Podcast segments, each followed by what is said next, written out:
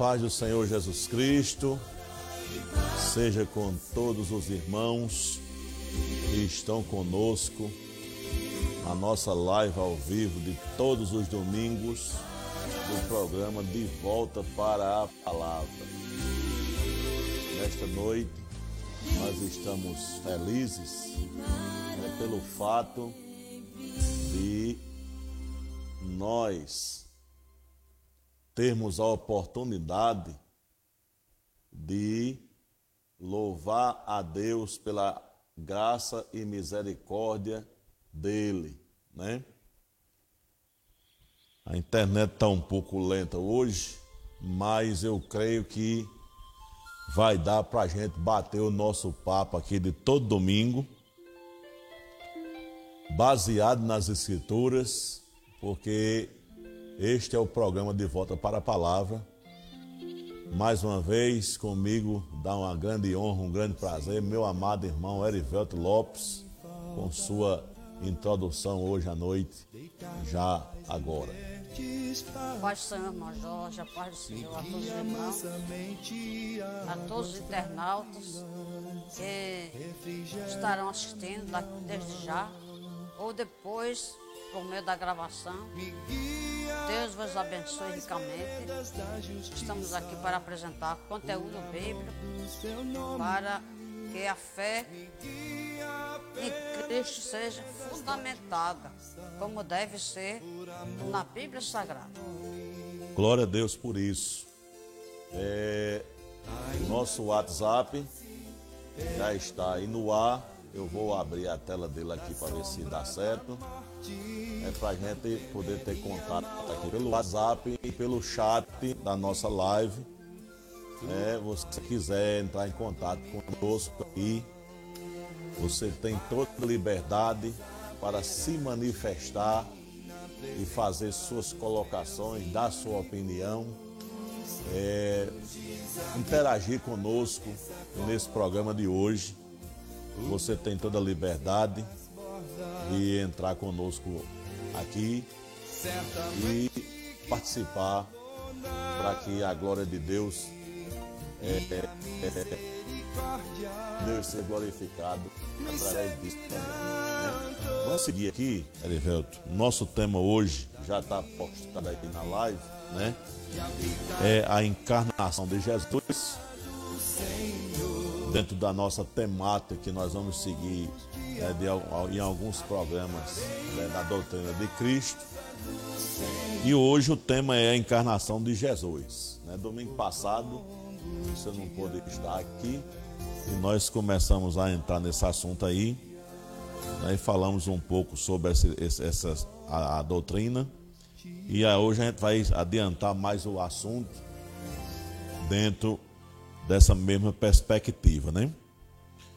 Eu quero ler, Erivelto, juntamente com você e os nossos ouvintes, que com certeza vão estar conosco depois, é, no Evangelho segundo escreveu João, no capítulo 1, no versículo 14, que diz assim: só para que a gente use esse texto como nosso texto áureo hoje, né? E a palavra se fez carne e habitou entre nós. Vimos a sua glória, glória como a do unigênito do Pai, cheio de graça e verdade. Aqui está o relato, de João, falando de Jesus, apresentando ele como né, o Verbo de Deus, como é mais conhecido. E nós vamos falar dessa parte da encarnação hoje, começando pela uma pequena definição do que significa encarnação, né? Porque encarnação é diferente de reencarnação. Para começar a nossa conversa, não é isso? Então a gente vai tratar exclusivamente de encarnação. A gente não vai falar de reencarnação porque não é nosso tema aqui hoje. Mas o que é encarnação? A encarnação ela refere-se exclusivamente à ação pela qual o Filho de Deus, frequentemente citado como né, a segunda pessoa da Trindade ou da, da divindade, tornou-se homem. Simples. Como Jesus tornou-se homem, não é isso? E me recorda aqui um texto, Erivelto, carta de Paulo aos Romanos, que ele vai dizer sobre Cristo, no capítulo 9, versículo 5, o seguinte: O Deus bendito eternamente. Então, Jesus Cristo é o Deus bendito eterno que tornou-se homem, né? E esse mistério, como alguns gostam de dizer, chama-se encarnação, né? Ele revestiu-se de carne, né? E se tornou, né, ou tomou a nossa forma, a nossa substância para um propósito específico, é. né? Cristo se fez. A encarnação do Filho de Deus é uma das doutrinas fundamentais do Evangelho, porque ela está dentro do plano divino para a salvação dos homens. Não havia ninguém aqui na terra apto para ser salvador, ser redentor. Ninguém. Como diz São Paulo aos Romanos 3, 23, todos pecaram ficaram destituídos da glória de Deus. Então, ninguém está habilitado. Então, Jesus, ele vem, se oferece, inclusive, né? Adiante, faremos menção disso. Ele se oferece ao Pai para vir a esse mundo como homem, viver aqui cumprindo toda a exigência da lei e dar a sua vida por nós na cruz. E Paulo vai escrever, dizer aos, a Timóteo que esse é grande mistério. Ou seja, é. é um segredo que foi revelado a nós nas Escrituras Sagradas. Exatamente. Esse texto que você está citando aí é 1 Timóteo 3,16, quando o apóstolo Paulo diz assim: Grande é o mistério da piedade, aquele que se manifestou em carne. Né? Então, isso é uma coisa muito grande que não é possível nós explicarmos de forma pormenorizada de como tudo isso aconteceu e dar todos os detalhes, porque isso é um milagre, né? Milagre é, é executado por Deus, né? E a gente vai aqui até onde dá para ir, né? No, no termo de conhecimento. Né? Já está conosco aqui o nosso irmão Naldo Noronha e meu irmão Adeildo Costa. Deus abençoe vocês dois. Permaneçam conosco, né? Compartilhe a live, porque nós temos muitas coisas importantes aqui nessa noite para a gente tratar aqui. E você pode participar através do, do chat aqui, como os irmãos já estão participando. E também, se alguém quiser falar pelo WhatsApp, ele já está aberto aqui. Eu vou só dar uma verificada aqui. Né? Ele ainda está conectando, mas conectará, né? se Deus quiser. Mas aí você pode falar pelo chat, que às vezes fica complicado de tá, trabalhar o WhatsApp aqui quando a gente está ao vivo. Então, a doutrina da encarnação, Erivelto, é, de Jesus, ela vai exceder o que o entendimento humano pode compreender ou possa compreender disso, né? Só que desse milagre depende, né, a substância do evangelho da salvação e a doutrina da redenção. Isso é muito interessante saber disso, né? Muito interessante, porque o evangelho da salvação e a doutrina da redenção são coisas primárias para a vida do ser humano, do homem, né? E já aqui no nosso primeiro tópico, né, da, da, do nosso tema de hoje, nós vamos falar aqui sobre é, de como ele se fez homem por meio de uma virgem, através de concepção sobrenatural. Esse é um assunto, Erivelto, que muitas das vezes não é falado, né? As pessoas, elas não, não adiantam esse processo aqui para as pessoas entenderem, né? É, do porquê Jesus teve que vir dessa forma para poder oferecer o sacrifício que você falou a Deus, Pai, de forma perfeita na cruz. Não é isso? Verdade.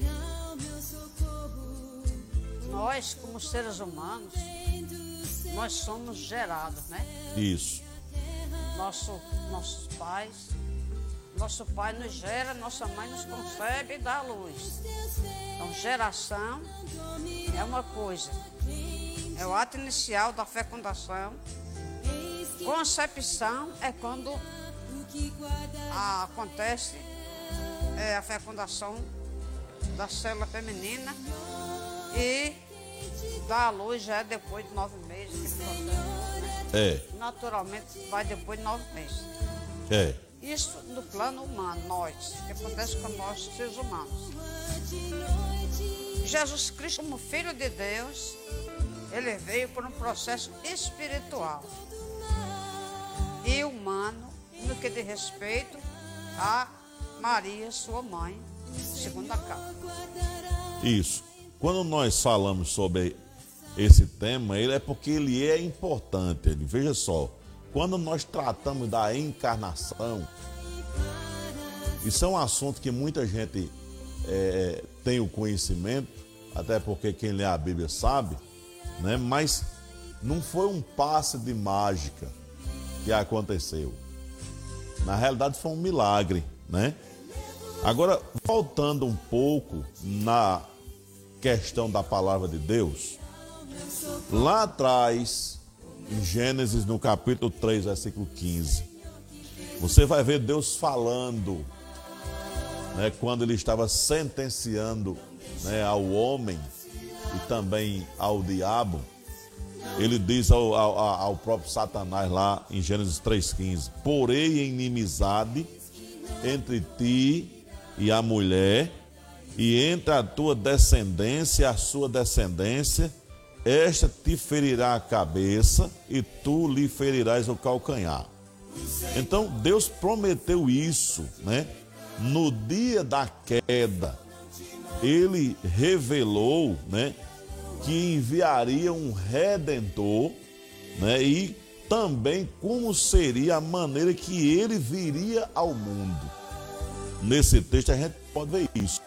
Então, quando nós dizemos aqui, agora, não só eu digo, mas todos os estudiosos da Bíblia vão dizer que Jesus se fez homem por meio de uma de uma virgem, né? Porque Maria, ela quando ficou grávida de, de Jesus, ela ainda não tinha tido relações sexuais com o seu esposo José, né? E aí o Espírito Santo operou esse milagre na vida dela. A gente vai ver isso é mais adiante. A gente vai citar aqui Isaías, quando ele profetizou isso, lá no capítulo 7, versículo 14, Erivelto, quando a gente vê uma virgem conceberá e dará à luz um filho, e será o seu nome Emanuel, né? Quando você lê lá em Mateus, você vai ver que a tradução de Emanuel quer dizer Deus conosco. Deus conosco. Não é isso? É. Isso aconteceu na plenitude dos tempos, como o apóstolo Paulo fala lá, os Gálatas, no capítulo 4, né, versículo 4. E aí o interessante é que Deus, ele vai aqui pormenorizar é, o assunto um pouco quando é, o anjo Gabriel vai comunicar a Maria que ela seria instrumento. Né? Entenda essa palavra. Ela seria instrumento da encarnação de Jesus. E aí, Gabriel, o anjo, ele diz assim: isso está escrito em Lucas, é, capítulo 1, versículo 31. Em teu ventre conceberás e darás à luz um filho e por-lhe-ás o nome de Jesus. Né? Versículo 31. Aí no versículo 34 desse texto, Erivelto, aí Maria pergunta, porque ela, como uma pessoa humana, não tinha tido nenhuma relação sexual com seu esposo ainda, né? Porque depois ela teve, certo? Ela vai dizer: Como se fará isto, visto que não conheço varão? Ou seja, quando ela diz não conheço varão, ela está dizendo o quê? Eu nunca tive relações sexuais, ainda não tive, né? A gente pode ver isso aqui, deduzir isso dessa, dessa fala dela no texto. Aí o, o anjo Gabriel vai dizer para ela, né, no versículo 35, ele vai dizer como este milagre né, da encarnação de Jesus ia acontecer. Lá no Evangelho de Lucas 31, 35 diz assim: Descerá sobre ti o Espírito Santo e a virtude do Altíssimo te cobrirá com a sua sombra pelo que também o santo que de ti há de nascer será chamado filho de Deus. Não é interessante esse texto? É muito extraordinário, porque como milagre, a encarnação de Jesus ela vai além da imaginação humana, né? Existe uma palavra chamada transcendência, né? É aquele que vai além da nossa capacidade, porque é um ato divino. É um ato divino. E como ato divino, ele tem que ser realmente algo além da nossa capacidade. É. O Espírito Santo atuou e a razão pela qual, como Gabriel disse, o ente santo que de teado nasceu será chamado Filho de Deus. E aí se cumpre o que Deus lá atrás disse em Gênesis 3,15, né? Quando Jesus é intitulado de a semente da mulher. Porque Jesus não foi gerado de homem, foi gerado pelo Espírito Santo de Deus. É. Então, seguindo aqui na, nossa, na, na nossa conversa de hoje, uma coisa interessante aqui é que ele, ele diz aqui, olha, é, o, a virtude do Altíssimo te cobrirá com a sua sombra, pelo que também o santo, né? Que de ti há de nascer será chamado filho de Deus. Observe esse texto aqui, Erivelto. Quando você vai examinar aqui é, a construção do texto, você vai primeiro vai descerá sobre ti o Espírito Santo e a virtude do Altíssimo te cobrirá com sua sombra. Ou seja, uma ação exclusiva de Deus, né? Pelo que também o santo que de ti há de nascer, ou seja, esse texto deixa claro que ela era o veículo.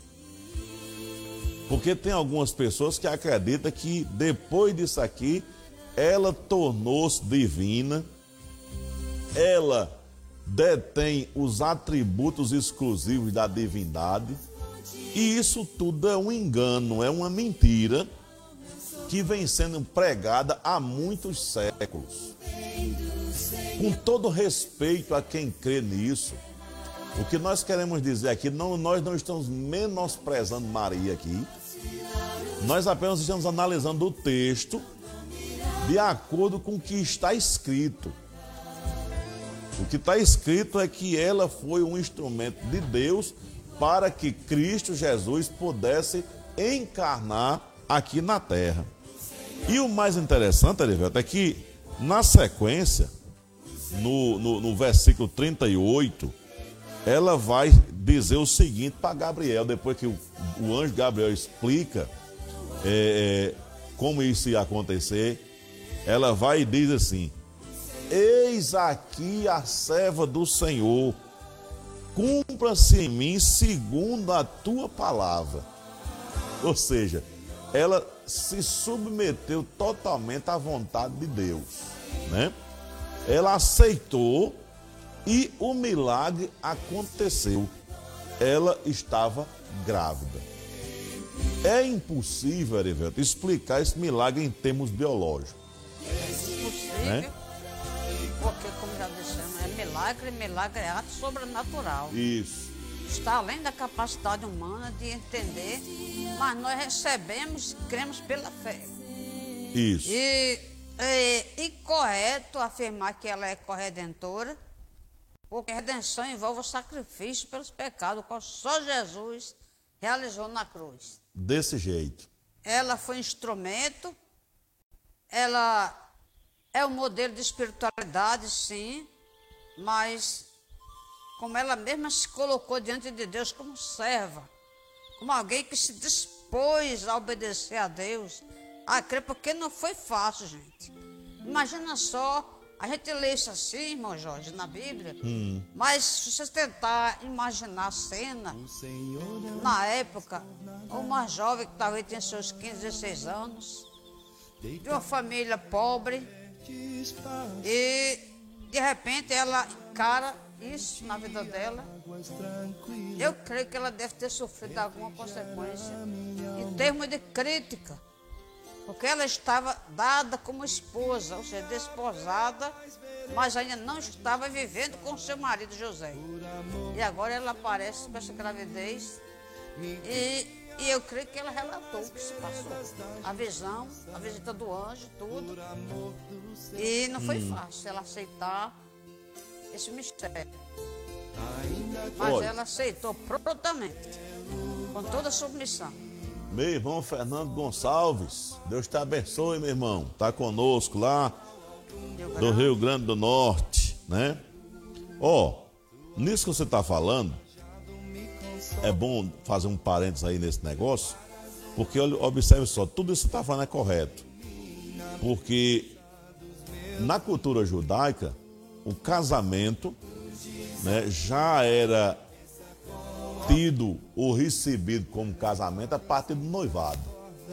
Né? Então, quando ela tornou-se noiva de José, ela já era tida como esposa de José. Então, o que é que acontece? O casamento, de fato, só era consumado nessa época quando é, tinha aquela festa de noivado, como Jesus fala naquela parábola lá do capítulo 25 de Mateus, que o pessoal ia buscar a noiva para morar na casa do noivo. Mas antes disso acontecer, ela já era considerada como esposa do noivo. Né? Então veja só. E Consequentemente, ela, quando ficou grávida, alguma coisa, né, alguém pode ter dito, a Bíblia não relata, a Bíblia vai relatar que José pensou que ela tivesse adulterado. E até pensou em deixar ela secretamente, porque era um homem justo, né? Isso é um assunto bem interessante que a gente não vai explorar aqui agora, da questão de José, ele visualizando isso, né? Como é que os comentaristas falam, mas Lucas, dentro desses termos aqui que nós estamos falando, é, registrou este milagre no evangelho que ele escreveu com muita fé e convicção, sem deixar sombra de dúvida. Né? No capítulo 1 lá ele escreveu. E a Bíblia diz, lá em Hebreus 11:3, que pela fé nós entendemos. Justamente. Né? Nós entendemos, eu creio que foi dessa forma. Né? Alguém pode até não crer, mas eu creio que foi assim. Então, esse primeiro tópico que nós estudamos aqui é justamente essa parte, né, em que é, Jesus ele veio, se fez homem por meio de uma virgem através de uma concepção sobrenatural, sobrenatural, desculpem. E aqui no nosso outro tópico, eu quero falar aqui de que ele veio ao mundo, observe. Primeiro tópico a gente falando de concepção. Agora nós vamos falar de nascimento natural. Jesus veio ao mundo por meio de um nascimento natural certo? Ele nasceu exatamente nove meses depois de Maria haver concebido de modo sobrenatural. E aí a gente vê Lucas falando sobre isso no capítulo 2, versículo 6, né? Quando ele diz assim: Se cumpriram os dias em que ela havia de dar à luz. Quando ele diz isso, ele está falando do período em que toda mulher grávida passa, né, que são nove meses, com algumas exceções de vez em quando as crianças nascem prematuras, né? Que não é o assunto aqui. Ou seja, depois de nove meses, ela deu a luz a Jesus. Jesus ele nasceu porque eu acho lindo, Erivelto, na Bíblia, sabe o quê? irmãos que estão comigo nessa noite aqui com Erivelto. É que Deus, é a, a organização de Deus né, a, a, a previsão exata de tudo como deveria acontecer, que ele, no Antigo Testamento, deixou pela boca dos profetas do Antigo Testamento muitas profecias que se cumpriram na vida de Jesus.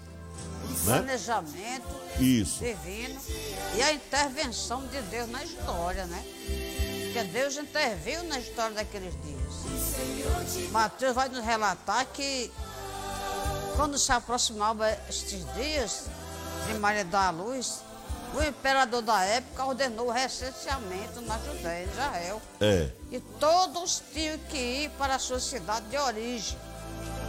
Deus estava agindo na história para que José Maria fossem até Belém, para que a profecia se cumprisse lá em Belém. Justamente essa profecia que você está falando aí é aqui o profeta Miqueias no capítulo 5, versículo 2, eu vou até ler aqui, né, Miqueias. Deixa eu voltar um pouco aqui. Miqueias é 5. como Deus promete e realiza o que ele promete. Olha o que, é que ele diz aqui no versículo 2.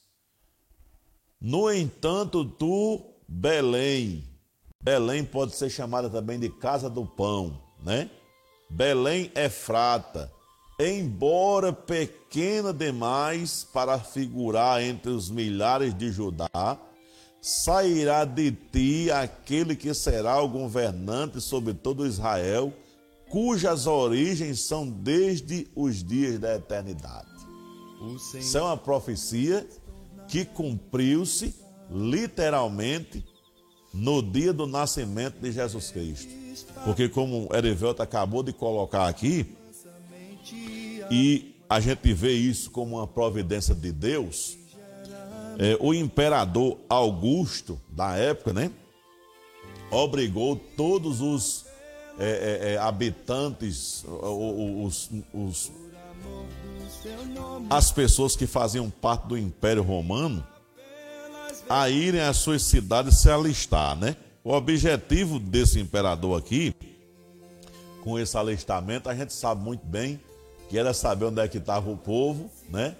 Para poder cobrar mais imposto. A gente não vai falar nisso, não, porque não tem nada a ver com o nosso tema aqui.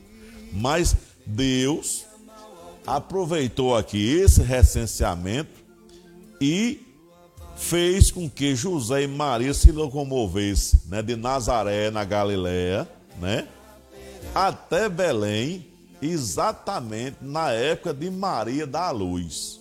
Então Jesus nasceu como os demais homens nasceram. Ou seja, o nascimento natural de Jesus. Né? Ele teve uma concepção sobrenatural, mas teve um nascimento natural. Então, houve, né? isso aqui eu vou ler, porque é muito interessante, né? uma manifestação de anjos. Evangelho segundo escreveu Lucas capítulo 2, versículos de 8 a 14. Isso aqui é muito lindo, isso aqui. Observe isso aqui. Lucas 2, de 8 a 14. Nas proximidades havia pastores que estavam nos campos e que durante a noite cuidavam dos seus rebanhos.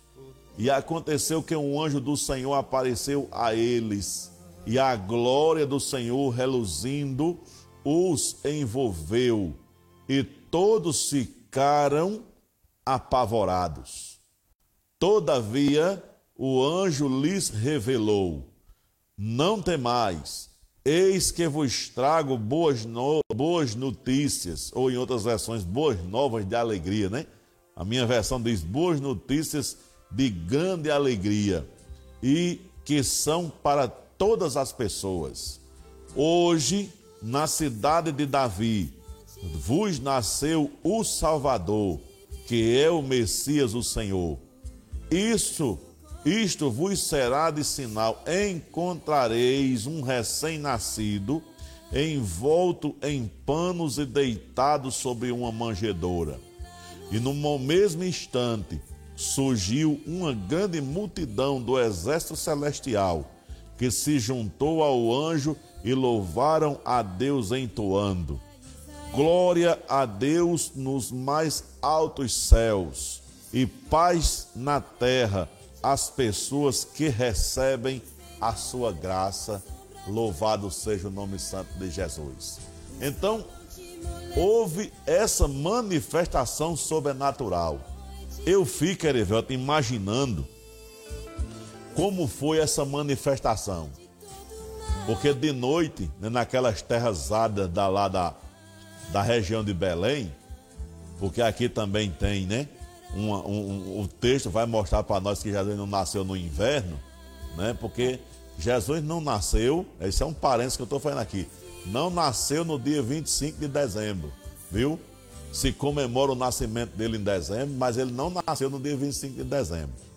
Porque em dezembro, nesse mesmo lugar aqui é inverno. Então os pastores jamais vão estar lá ao ar livre com as ovelhas no campo no inverno, porque é muito frio. Esse, esse tempo aqui, é, ele se parece mais com os tempos mais adiante de verão, naquele, naquele ambiente lá. Mas também não é o nosso assunto, é só um parênteses aqui para trazer um pouco de, de curiosidade para nós. Então, o que interessa, o anjo, né?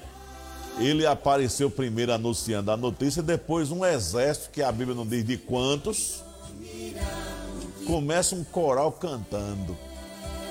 Deve ter sido uma coisa muito linda depois que aqueles pastores se acalmaram, porque o susto foi grande. De repente, a noite vira dia, né? Porque a noite virou dia. Virou dia. A noite virou dia. A glória do Senhor. É. A noite virou dia e, e é para fazer medo mesmo, porque as coisas de Deus é muito tremenda. E os homens ficaram com medo e o anjo acalmou eles. E aí daqui a pouco eu creio que foi uma música muito linda, né, cantada de uma forma perfeita. Naquela noite ali para aquele, aqueles pastores. E a Bíblia diz que depois eles foram lá ver e encontraram o menino, né? Então isso fala, né, da, do nascimento natural de Jesus. Vemos então, como foi importante, né? Sim. Como foi importante até do ponto de vista do céu. Sim. Esse foi um feito, né? É. Tremendo. Esse foi um marco no plano de Deus para os homens. Verdade, verdade. Então, o verdadeiro Deus, aqui no nosso terceiro e, e, e último tópico da noite, para a gente fechar a nossa live daqui a pouco, né? O verdadeiro Deus veio ao mundo como um verdadeiro homem. Veja isso. O verdadeiro Deus veio ao mundo como um verdadeiro homem. Foi por meio deste milagre que nós estamos falando aqui. Aí a gente vê, vai voltar lá no texto, que eu li no começo, né? O Evangelho de João 1,14. O Verbo se fez carne, né? Então, foi por meio desse milagre que Deus introduziu no mundo o primogênito, né? O primogênito segundo Hebreus, capítulo é, 1, versículo 6, eu vou ler aqui com vocês. Hebreus, para quem estiver acompanhando aí, abre a Bíblia em casa, né? Para você ver aqui, Hebreus 1, 1, 6 diz assim: E uma vez mais, quando Deus introduz o primogênito no mundo, declara: todos os anjos de Deus o adorem. Então esse texto fala de quando Deus, né, introduz o primogênito, está falando aqui de nascimento, concepção e nascimento de Cristo aqui na terra em carne humana, né? Então, isso foi Deus introduzindo o primogênito, que não é o primeiro criado, como alguns pensam por aí, né? Mas o filho único de Deus. A Esse texto quer dizer isso. primogênito vem na ideia de que ele, é, ele tem ah, o primeiro lugar é dele. Ele é o primeiro em tudo, né? É, Ele criou o mundo. É, em Colossenses, Paulo vai falar sobre isso. isso. né? E também é interessante. Deus em carne. Como pode ter sido isso? Paulo escrevendo aos Filipenses, capítulo 2, versos 5 e 6. Ele diz assim: Tende vós o mesmo sentimento que também houve em Cristo Jesus, o qual, subsistindo na forma de Deus, lá na eternidade, não tomou, não quis por usurpação ser igual, mas ele assumiu a forma de homem e, achado na forma de homem, tomou a posição de servo. Quer dizer, Jesus, ele não teve por usurpação. O fato de eu sou Deus e agora eu tenho todas as prerrogativas, não. Ele abriu mão de todas as prerrogativas divinas, no sentido de que ele se humilhou para se tornar um ser humano. E como ser humano, ele agiu como servo, sendo fiel até a morte e morte de cruz. Então Jesus se despojou, ao contrário do que Lúcifer queria, né? Na sua ambição louca de querer ser igual a Deus sem ser, Jesus se despojou nesse sentido, para se tornar um ser humano. Isso para mim mostra mais ainda que ele é Deus. Muito mais. Porque ele, né, sem ser por obrigação, porque entenda, Jesus não fez isso por obrigação. Ele não foi obrigado a fazer, ele fez isso por amor a nós, Agora não. né? Ele veio, encarnou-se aqui, é, diminuiu-se, né? Ele, a- quando assumiu a forma humana, ele diminuiu-se, entre aspas, porque ele continuou sendo Deus, né? Mas dentro das limitações humanas, por, por livre e espontânea vontade. Não foi por obrigação. Tanto que o verso 5 fala, né? É. Tende vós o mesmo sentimento Que também houve em Cristo Jesus. Foi escolha dele, por amor a nós. É. Foi uma escolha dele. dele. E aí, Deus introduziu o primogênito, como a gente falou em Hebreus, né? E Jesus veio em semelhança de carne. Apóstolo Paulo fala sobre isso em Romanos 8,3. Ele participou da carne do sangue, é outra citação de Hebreus 2,14. E foi feito descendência de Abraão, né, em Hebreus 2,16. E em tudo semelhante aos irmãos. Hebreus 2,17. Muito interessante isso, né? Então foi assim que ele desceu do céu, né? Jesus ele veio do céu, né? Ele não foi expulso do céu como capeta, né? O diabo. O diabo foi expulso, né? Jesus veio, né? E aqui eu queria citar alguns textos bem interessantes quando ele mesmo, né, vai falar sobre ter descido do céu no capítulo 6 do Evangelho de João. Elisabeth. Enquanto isso, só Pode falar. mais um. Uma coisa. Enquanto Lúcifer, vou usar uma palavra que é psicologia, é quem fala. Enquanto o Lúcifer surtou, Sim. surtou, teve um surto psicológico, pela perspectiva de querer ser quem ele não poderia ser, Jesus tomou a decisão de se humilhar a si mesmo, sendo Ele Deus Todo-Poderoso, coexistente, coeterno e consubstancial com o Pai, da mesma natureza, do mesmo poder, da mesma virtude. Desse Ele quis semelar, Glória a se Deus. tornou ser humano. E os, as- a cena da crucificação mostra isso na maior grandeza. Ele, sendo grande, se apequenou para elevar os pequenos. Exatamente. porque- e esses pequenos que Erivelto está falando aqui, somos nós. Glória a Deus. É você que está nos ouvindo Glória né, e que vai nos ouvir. Ele fez tudo isso por nossa causa, para que nós pudéssemos ter acesso à comunhão com o Deus o Pai através dele. Glória a Deus. Então nós somos privilegiados, mas infelizmente hoje as pessoas não têm buscado a Cristo pelo que Ele é. Alguns estão, não sei se eu vou chamar aqui de pregação, né, de Cristo, né, mas pregando Cristo, né, para tirar vantagem disso. Mas Deus mandou que nós pregássemos a Cristo para que as pessoas que não conhecem como Senhor e Salvador conheçam e tomem suas decisões com relação a Ele, para que no futuro eterno essas pessoas possam estar em comunhão também eterna com Ele. O Evangelho, a pregação, a essência do Evangelho é isto, né?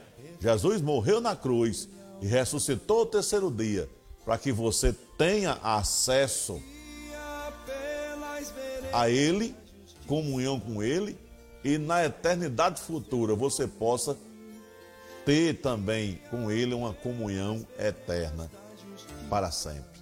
Né? Mas vamos falar dos textos que eu, que eu disse aqui. Evangelho de João, capítulo 6, versículo 33, ele diz assim: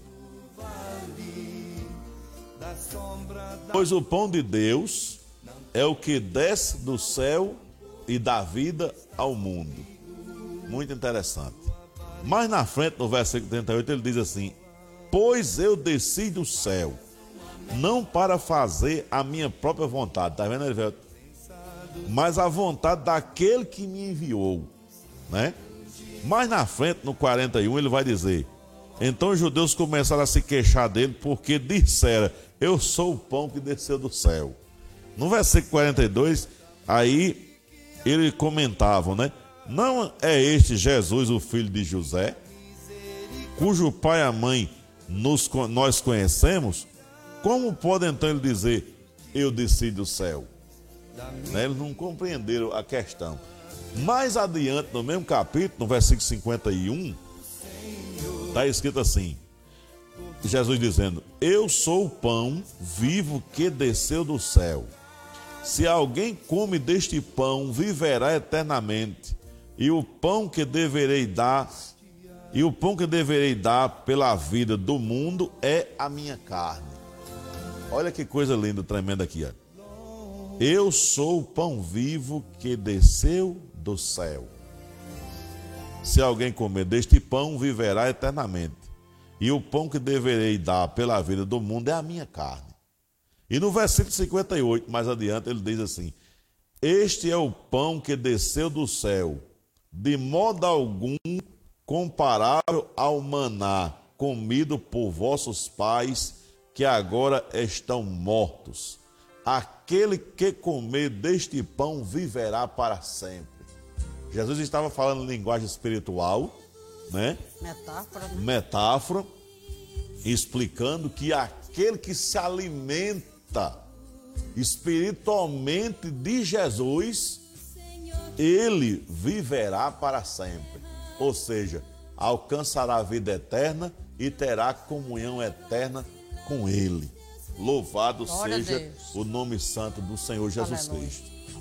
Por isso, a encarnação né, deu a Jesus condições de ser o mediador entre Deus e os homens.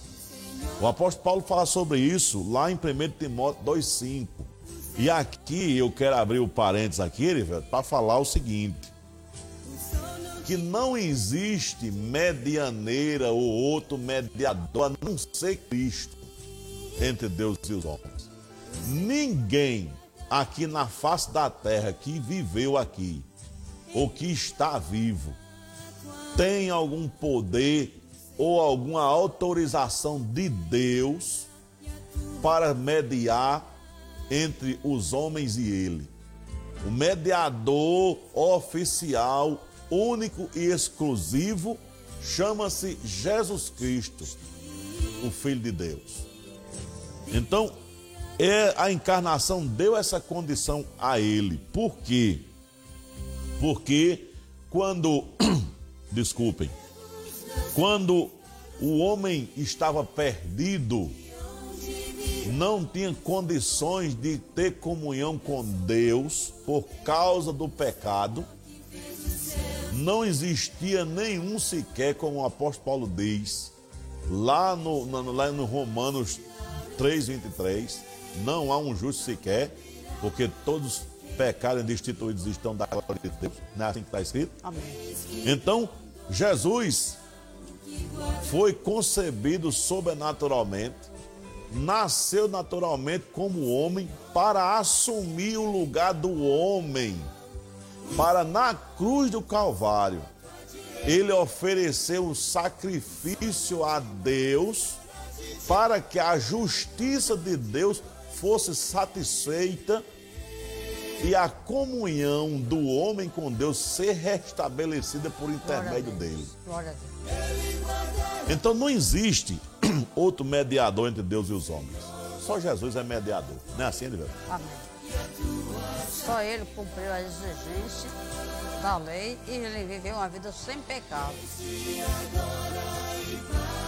Então,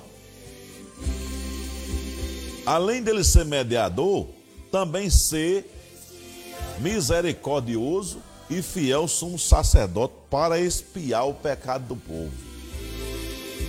Para quem não sabe o que é expiação, deixa eu tomar uma aguinha aqui que a garganta está ficando arranhando. No Antigo Testamento, quando alguém pecava, o que é que ele deveria fazer segundo a lei de Deus? Trazer um animal perfeito, sem defeito, com saúde, e oferecer no altar né, dos holocaustos no templo, para que o sangue do animal inocente cobrisse os pecados dessas pessoas que tinham praticado pecado. Né? O sacerdote mediava, era aquele que imolava o animal, queimava no altar e o camarada saía com os pecados cobertos, entre aspas, justificado. Jesus Cristo ofereceu-se a si mesmo na cruz. Na cruz ele era sacerdote, na cruz ele estava sendo misericordioso, estava sendo fiel e estava sendo a oferta do sacrifício na cruz para expiar o pecado da humanidade. Então, ele sendo homem, podia fazer reconciliação pelos homens. Sendo Deus, sua reconciliação fica com um inédito valor mais ainda. Por quê? Porque ele é Deus. Ele veio ao mundo e deu a vida dele na cruz para que nós pudéssemos ter reconciliação com Deus. Então, meus amados irmãos, nessa noite, eu espero que a palavra de Deus penetre no seu coração. Você que está me ouvindo, você que vai me ver e ouvir, mesmo com um pouco de viu, que a internet está um pouco lenta aqui, eu estou vendo, né? mas você está ouvindo o som, eu creio, né? porque também ninguém reclamou no chat aqui de som, então o som deve estar bom. E ele morreu na cruz para que a gente pudesse ter a oportunidade de se reconciliar com Deus por intermédio dele. Então, meu irmão. Se aproxima cada vez mais de Jesus. Entrega cada vez mais a tua vida a Cristo, para que você tenha comunhão com Cristo. Meu irmão Erivelto, com suas saudações finais. Grato pela honrosa audiência a todos que estiveram nos assistindo ao Irão. Somos gratos pela audiência. Que Deus vos abençoe. Considere o que Jesus fez na cruz por você, se você ainda não tem a certeza do perdão dos seus pecados. Corra depressa para os pés de Jesus. Entregue sua vida a Cristo, como o irmão acabou de falar. Essa é a maior necessidade do ser humano. E é urgência. É a maior urgência espiritual do ser humano. Que infelizmente tem sido negligenciada por milhões. É verdade. Negligência grande. E a Bíblia diz que Jesus está voltando. Nunca vi um tempo tão próximo como esse. Os sinais estão se cumprindo. Por isso, meu irmão, se você tem a oportunidade de falar isso para alguém, fale, pregue a Jesus para as pessoas se arrependerem dos seus pecados e entregar sua vida a Ele. Deus abençoe você. Deus abençoe sua família. Deus abençoe o nosso país. E que Deus tenha misericórdia Amém. daqueles que estão sofrendo, como é o caso dos ucranianos nesse momento. É. Né? Deus abençoe. Ore pelo aquele país, pelos irmãos que estão lá. Ore pelos crentes perseguidos em outros lugares. Ore pela igreja do Senhor na face da terra. Para que o Senhor tenha misericórdia de nós e nos ajude a continuar esta caminhada aqui, enquanto Ele volta para vir nos buscar. A paz do Senhor para todos, Amém. em nome de Jesus. Nome de. E até o próximo programa de Volta para a Palavra se Deus assim nos permitir, no próximo domingo. Amém. Deus abençoe você.